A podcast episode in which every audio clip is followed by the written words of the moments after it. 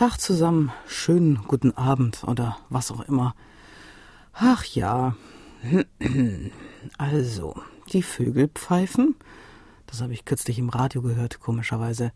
Mitten im Dezember, das heißt kurz vor Weihnachten. Die Vögel pfeifen, die Luft ist mild, im Radio klingt auch irgendwas von Let's Fall in Love und alle fallen in die Liebe, verfallen der Liebe und ich fall vom Glauben ab. Also ehrlich. Ich treffe mich kürzlich mit einem Kollegen, arbeitstechnisch, klar.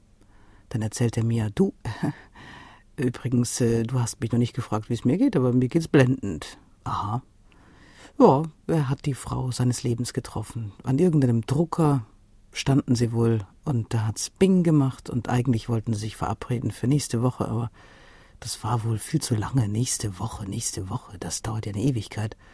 Und dann haben sie sich schon irgendwie am Wochenende getroffen, alles miteinander ausprobiert und es sei prima. Die Frau sei schön, sie sei sexy und sie rieche so gut. Ah, ich denk mir, du, viel Glück, ich gönn's dir.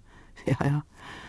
Zwei Tage drauf, oder war es sogar der nächste Tag, wurde ich eingeladen zum Essen. Auch das passiert mal.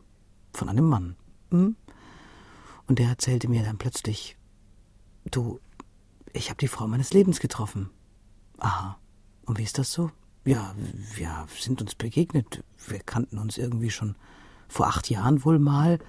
Und du, das ist die Frau. Die ist so schön, die ist so erotisch. Und alles ging irgendwie ganz schnell denke ich mir, du, die Story kommt mir doch irgendwie bekannt vor. Hallo? Ist irgendwie alles noch im Lot? Hier? Weihnachten ist ja das Fest der Liebe und vielleicht ja nun ist es dieses Jahr buchstäblich das Fest der Liebe. Es sei allen gegönnt, sich zu verlieben. Auch also bei dem ersten ging ja auch alles ganz schnell. Sie haben also schon eine Reise gebucht, irgendwo hin, sie fliegen irgendwo hin.